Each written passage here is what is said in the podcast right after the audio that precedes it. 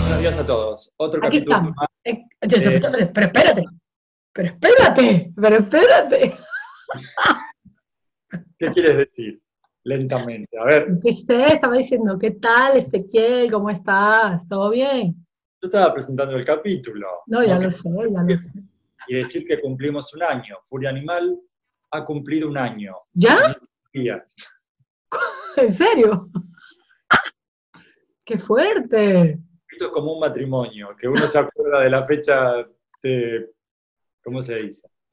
La Yo para la fecha, para la fecha soy muy mala, ¿eh? Yo también, pero me llegó un recordatorio de no sé dónde que habíamos cumplido un año. Conchale, pues un año, episodio aniversario de Furia Animal, y hoy tenemos un episodio muy, muy, muy interesante, ¿verdad, Ezequiel? Sí, muy interesante, muy que nos causa mucha furia y del cual eh, vamos a tener mucha gente en contra. Muy polémico, muy Muy polémico. polémico, como siempre. Claro, claro. ¿Por qué? Porque eh, es algo que eh, la mayoría de los profesionales recomiendan, Lo- ¿cierto? Claro. Sí, lo recomiendan y estuve viendo un poco y hay mucho artículo a favor y mucho, mucho tutorial a favor y todo positivo y todo es genial y todo es fantástico y esto hay que hacerlo con todos los perros y no estamos de acuerdo nosotros. No. Esto no, no estamos de acuerdo. Ujú. Creo que tenemos una visión diferente y estamos hablando, estamos hablando del transportín, del uso del transportín. Ujú. Del uso del transportín en casa como sitio del perro, ¿verdad? Sí, como método de trabajo y como, como, un, como algo muy positivo, el cual nos permite trabajar un montón de cosas que yo no creo que, están, que sean correctas, que con, no, es, no es de esa forma que hay que trabajar con nuestro perro, no estoy tan de acuerdo. Tú sabes que cuando a mí me, eh, precisamente, yo he sido, he pasado por ahí, por esa, por esa parte, ¿no? De, de cuando yo hice el curso de adiestramiento de perros de terapia, hace muchos años, hace, no sé, siete, ocho años, me acuerdo que una casi de las condiciones era que el perro estuviera adiestrado en transportín, ¿no? Porque claro, vas a un sitio, vas a una residencia de ancianos a trabajar con los perros y el perro tiene que estar en su sitio, en su transportín, mientras tanto, ¿qué tal? Tiene que estar tranquilo. Y me acuerdo que lo intenté con todas las técnicas que me recomendaron, positivas, por supuesto, y que la eh, odia el transportín, lo detesta, que la no tolera que la metas en un transportín, tú la metes en un transportín y que la puede estar el tiempo que esté en el transportín llorando, ladrando, jadeando, alterada. Mía era cachorrita y Mía lo tomó mejor, sin embargo, repito que la que es una perra tan buena y tan, no sé, tan adaptable, es una perra muy adaptable, con el transportín no pudo, ¿no? Entonces, para mí en ese momento, hace 7, 8 años, era como una, me sentía muy mal, porque claro, todo el mundo decía que era lo mejor, que es que el perro, que es su lugar seguro, que el perro se siente muy bien, que el perro está tranquilo, y yo lo único que veía era que Kela sufría enormemente, ¿no? Y no, la, no, lo, no lo logramos nunca, ¿ok? O sea, con, es más, yo ponía, yo tenía e, ese que compré para ese curso, que era de estos medio blandos aparte, no era como una jaula, es de estos de lona que se monta, luego yo lo dejé en casa montado para que si querían meterse se metían, abierto, o sea, yo no lo cerraba nunca, jamás, o sea, tú no verás a nunca meterse en un transportín de esos, ¿no? Entonces, Sí. cuéntame, cuéntame, eh, eh, claro, hace 7, 8 años yo me sentía la total fracasada en este aspecto. Sí, yo decía, yo es que no, bicho raro, y yo no voy a poder nunca, y no pude, y me sentía mal pues, como adiestradora y todo, porque si es que no lo puedo lograr, ¿no?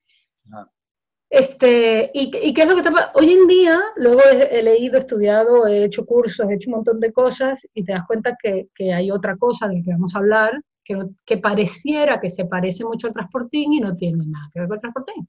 Nada que ver. Entonces, ¿qué- ¿cuáles son los argumentos positivos? Cuéntanos un poco, porque yo sé que toda la gente que nos escucha los habrá oído alguna vez, estos argumentos, pero, pero háblame un poquito de esto, ¿qué es lo positivo supuestamente del transportín? En casa, ¿no? De, que- de que el perro se acostumbre a que es su sitio, etcétera. A ver, se utiliza con, con la finalidad de enseñarle al perro, por ejemplo, a contener las necesidades fisiológicas. O sea, que, el, que que sería más fácil enseñarle al perro a que haga en un lugar eh, adecuado. Eh, luego también a evitar que el perro rompa, porque como está encerrado, eh, bueno, argumentan esto. También a, que se pueda quedar solo en casa. también a gestionar los estados emotivos. o sea, gestionar... También. Cuando dices gestionar los estados emotivos, ¿te refieres a qué? Por ejemplo, si está el perro alterado, lo metes en el transportín.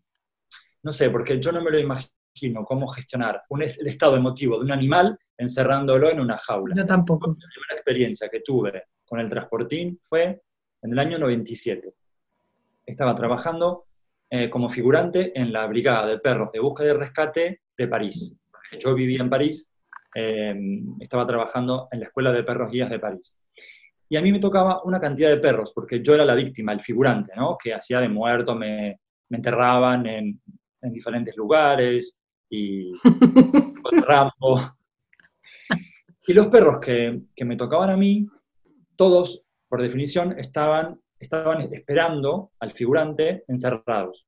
Yo me di cuenta que estos perros no estaban del todo bien. Entonces yo pedía que a mis perros, que me, que me tocaban a mí, no los encierren porque yo, he visto, yo vi en ese momento que trabajaban mejor. O sea, ¿por qué el perro tiene que estar aislado, en espera?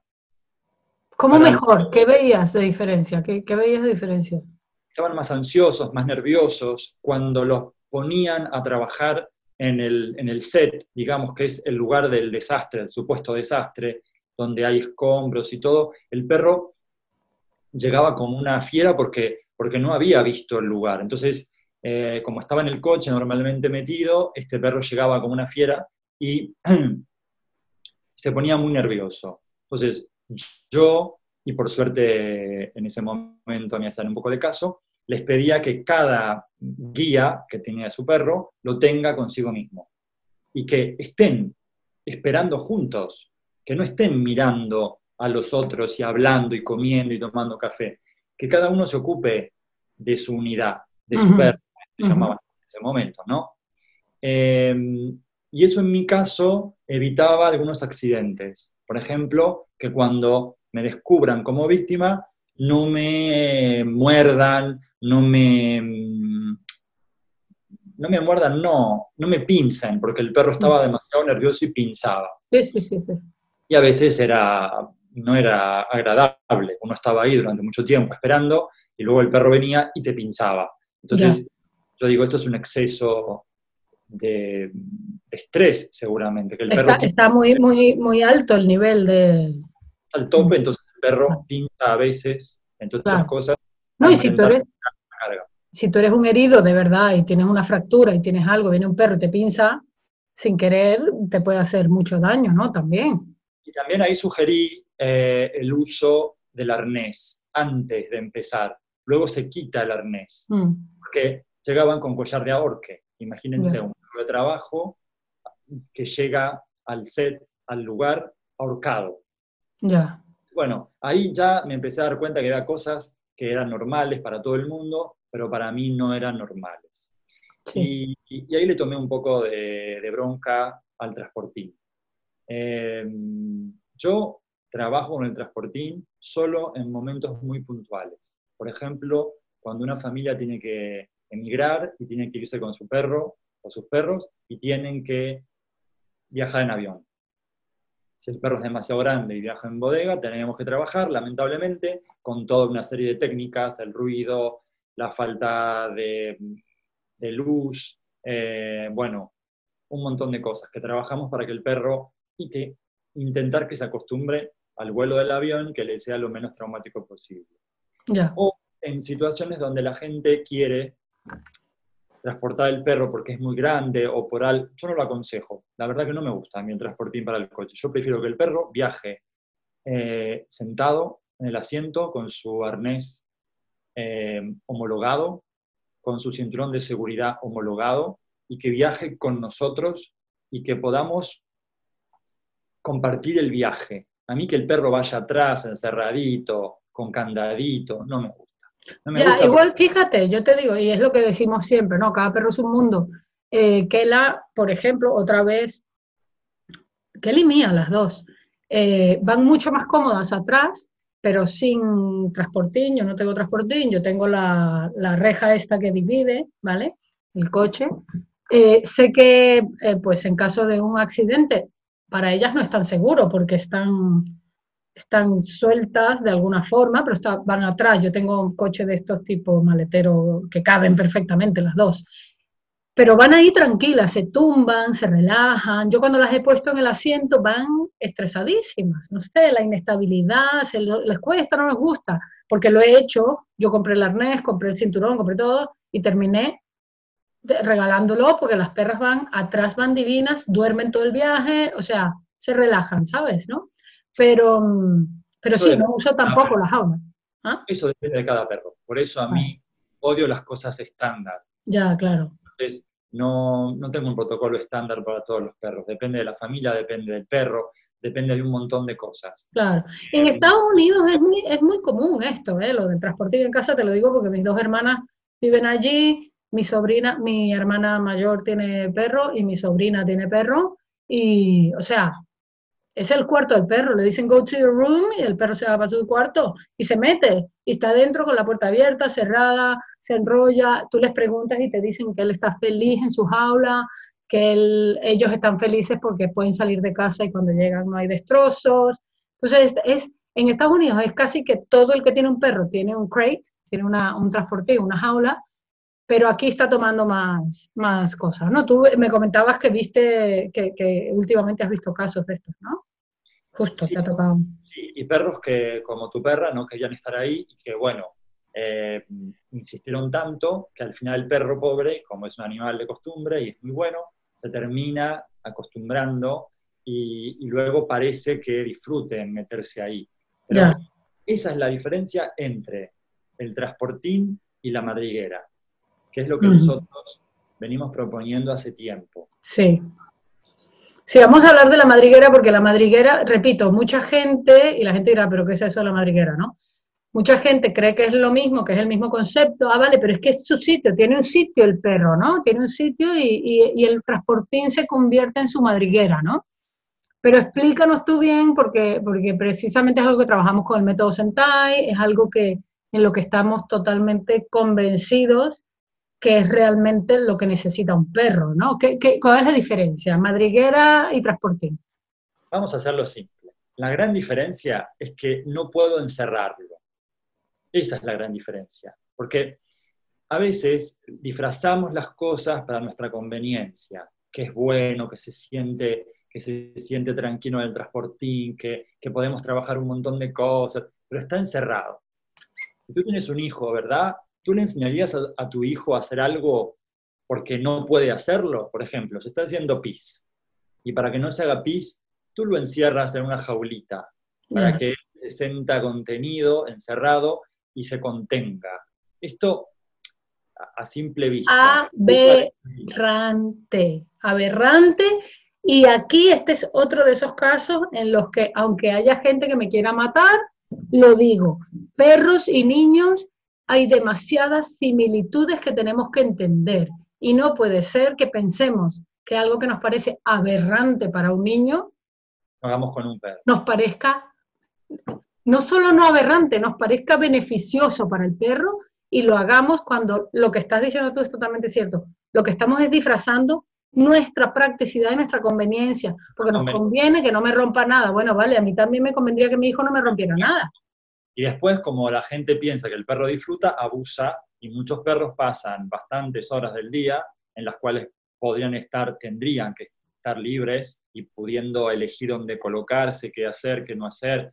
Eh, están encerraditos. no, dar tres pasos, tío. Porque hemos leído en miles de artículos, en miles de tutorial que nos enseñan cómo meter el perro, cuánta comida meter, darle de comer adentro, la mantita caliente y todo, que para mí son todas mierdas. Yo creo que aquí que quede claro, la madriguera es un lugar eh, de libertad, donde el perro sí que puede entrar cuando quiera y puede salir cuando quiera. Esta es la gran diferencia. Y lo comprobamos cuando vamos en el campo y tenemos la oportunidad de que nuestro perro, si quiere, se construya la madriguera.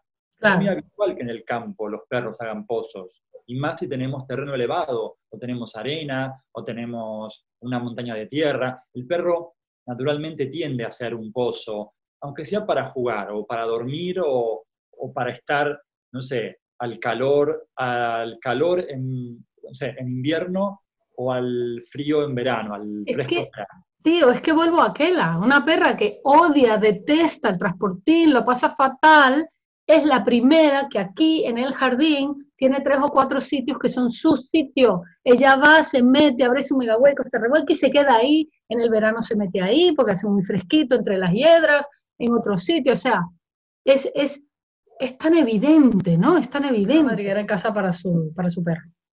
A ver fácil y todos la pueden hacer. Por ejemplo, con una caja de cartón del supermercado, podemos forrarla de tela o, pintarla o lo que se nos venga en mente y que el perro tenga como una casita. Con, eh, bueno, de acuerdo al perro vamos a hacer la entrada de esa cajita que, el perro pueda entrar y salir sin ningún problema. No le vamos a poner puerta, porque esta es la idea de la madriguera, y vamos a buscar un buen lugar que el perro esté cómodo. Eh, Ahora, tenemos que, sí, ¿Ese lugar lo buscamos nosotros? Bueno, tenemos que investigar con nuestro perro cuál es el mejor lugar. Si, por ejemplo, el perro pasa la mayor eh, parte del tiempo cuando estamos en casa, en el salón, no se lo vamos a poner en el lavadero. claro. El perro tiene que estar con nosotros, entonces tenemos que buscar un lugar que el perro nos acompañe, que el perro esté con nosotros. Y el lugar este un poco lo va a decidir él, ¿no? Dónde, dónde se mete, eh, si es abajo una mesa, si es escondido, si es a la vista, en el paso. Bueno, tenemos que ver, tenemos que investigar con él que, en dónde quiere estar y dónde realmente se relaja y cuándo eh, quiere salir de la madriguera, que con el transportín y el kennel no tenemos esa, no tiene esa libertad. Libertad, ¿no? Claro, y por ejemplo, ¿te parece yo, eh, ¿Te parecería buena idea, por ejemplo, yo lo pongo en un sitio donde yo creo que el perro le gusta, ta, y veo, bueno, no se mete mucho, lo puedo mover de sitio, y lo voy buscando a ver dónde encuentro que el perro como que le apetezca más meterse, ¿no? También. Sí, lo bueno es que como no hay que comprarla, eh, las cajas de cartón se regalan, podemos armar, desarmar, ver si el perro le tiene miedo a entrar, podemos hacer nada más que la base y sin techo, entonces el perro no tiene dificultad de entrar, podemos armarla de apartes, una, un, lateral y luego armamos el otro, o le hacemos ventanas y le hacemos un montón de cosas para que el perro entre sin problemas. Qué bueno, El perro entre porque le gusta la idea, ¿no? Claro, eh, pero y entonces ahí vamos a ver, eh, explícale también a la gente, porque claro, la gente te va a decir, bueno, vale, pero eso no me soluciona el problema de que me rompe las cosas en casa, ¿no? O de que se me ha por toda casa que eso no, eso no puede solucionar. te voy a decir algo. Vi la furia crecer dentro de ti. Habla con, habla con furia, te, estás muy comedido. En los primeros capítulos estaba más, más libre, porque no había la imagen. Ahora me comprometes. Hasta la imagen está comprometida. Es muy complicado enfurecerse. Tú no tienes problema, una mujer de televisión. No, una mujer de televisión no, una mujer, eh, una venezolana latina que se enfada por cualquier cosa. Era por eso. No, eres muy buena, eres muy buena con la cámara.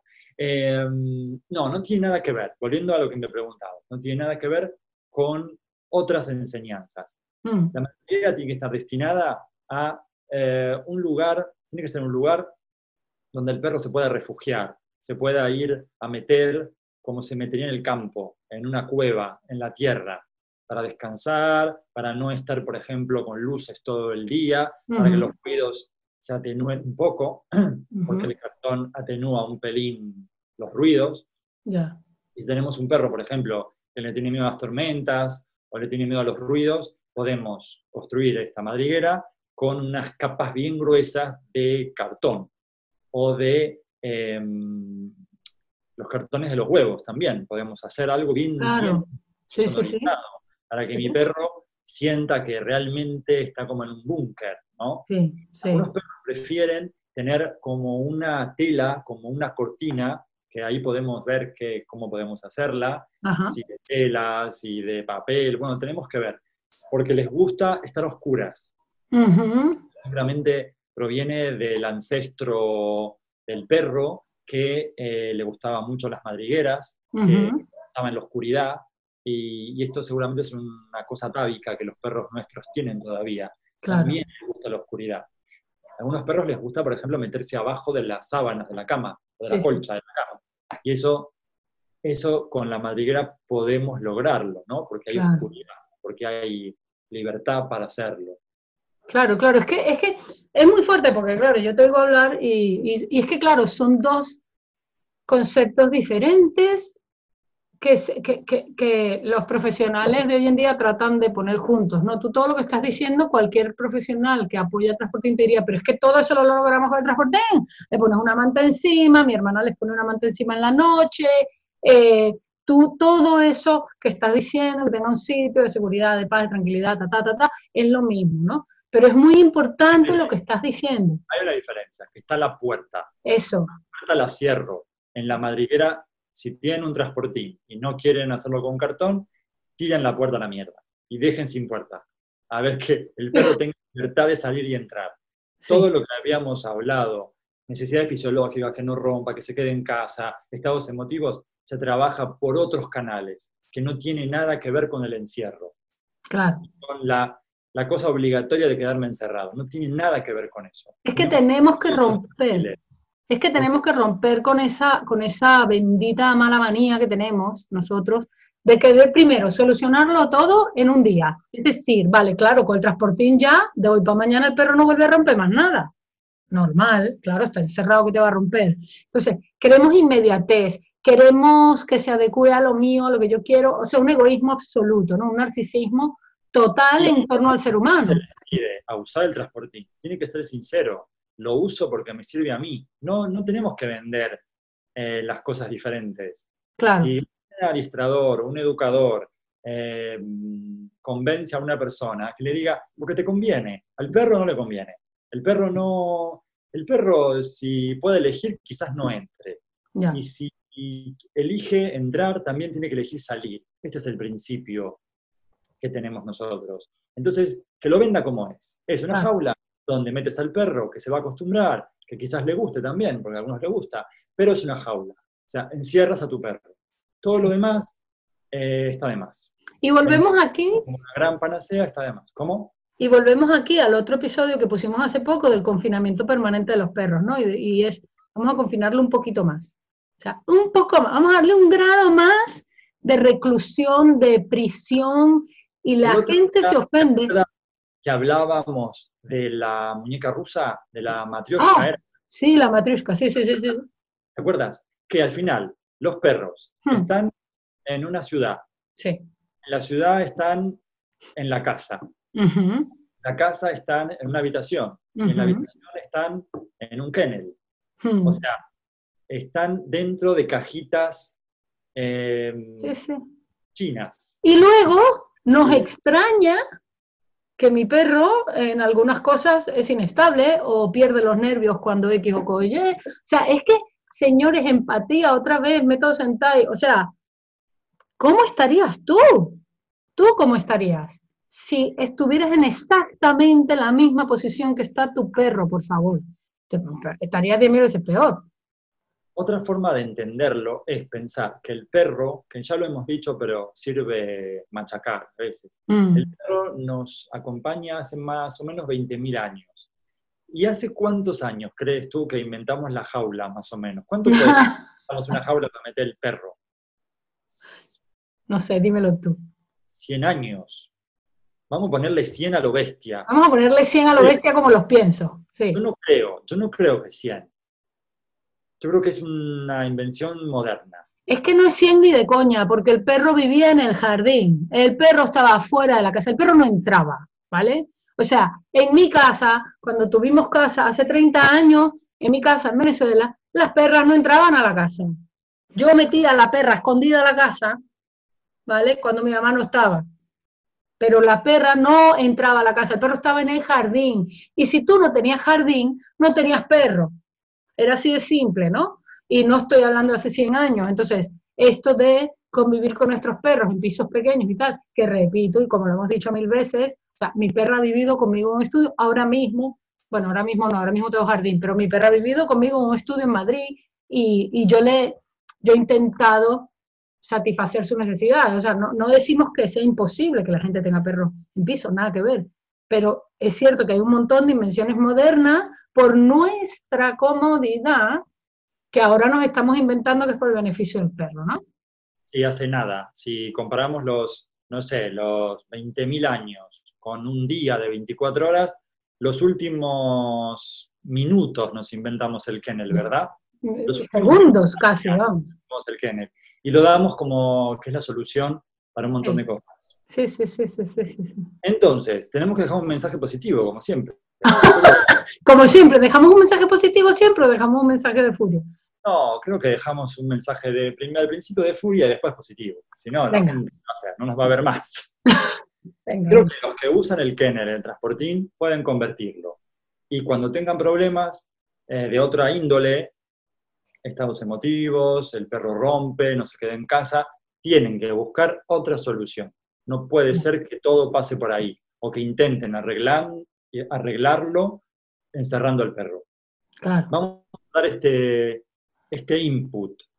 Si tenemos un transportín, vamos a verificar que mi perro pueda hacer todo lo que hace con la puerta abierta. ¿sí?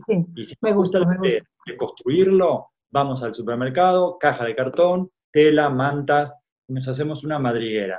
Y si tienen dudas del aspecto que a un perro le gustaría tener como madriguera, se van a un documental de lobos y ven una madriguera de lobos y tratan de imitarla. Hay mucha gente que la, la pinta, que la dibuja, que le pone el nombre. Bueno, fantasía. Claro, claro.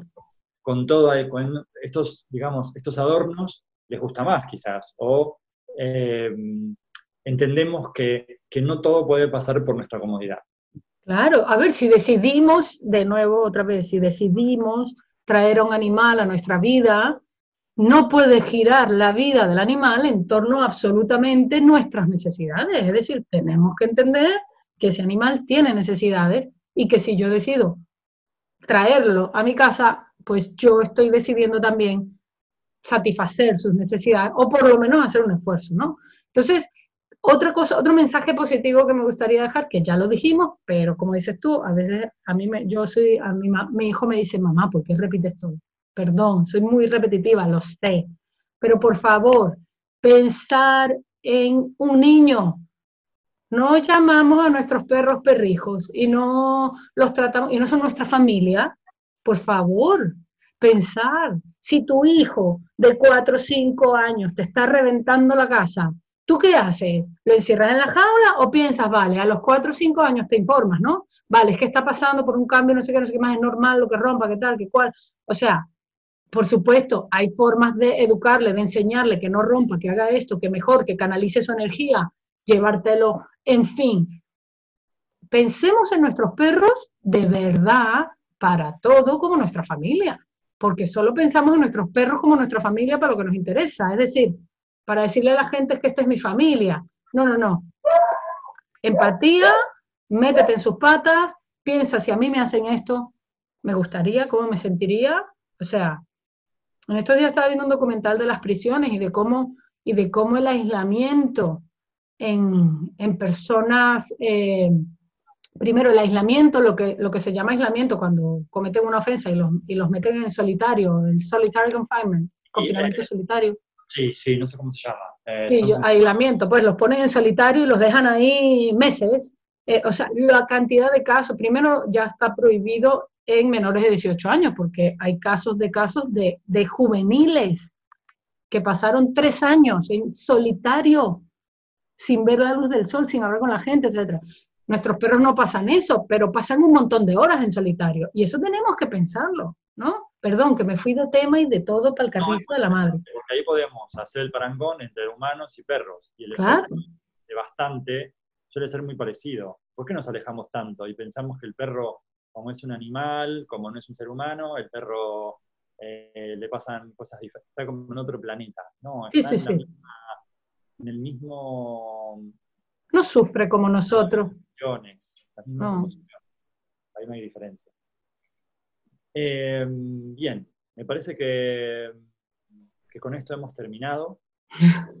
Eh, si tienen dudas sobre la madriguera, en mi Instagram hay fotos y vídeos de gente que la ha hecho, eh, y si no lo encuentran porque está muy abajo, eh, me mandan un mensaje y lo subo, lo publicamos cuando publiquemos. Eso, eso, vuelve a publicarlo y yo lo, y yo lo reposteo también y, y vamos, a, vamos para que la gente vea las madrigueras y vamos a ver este,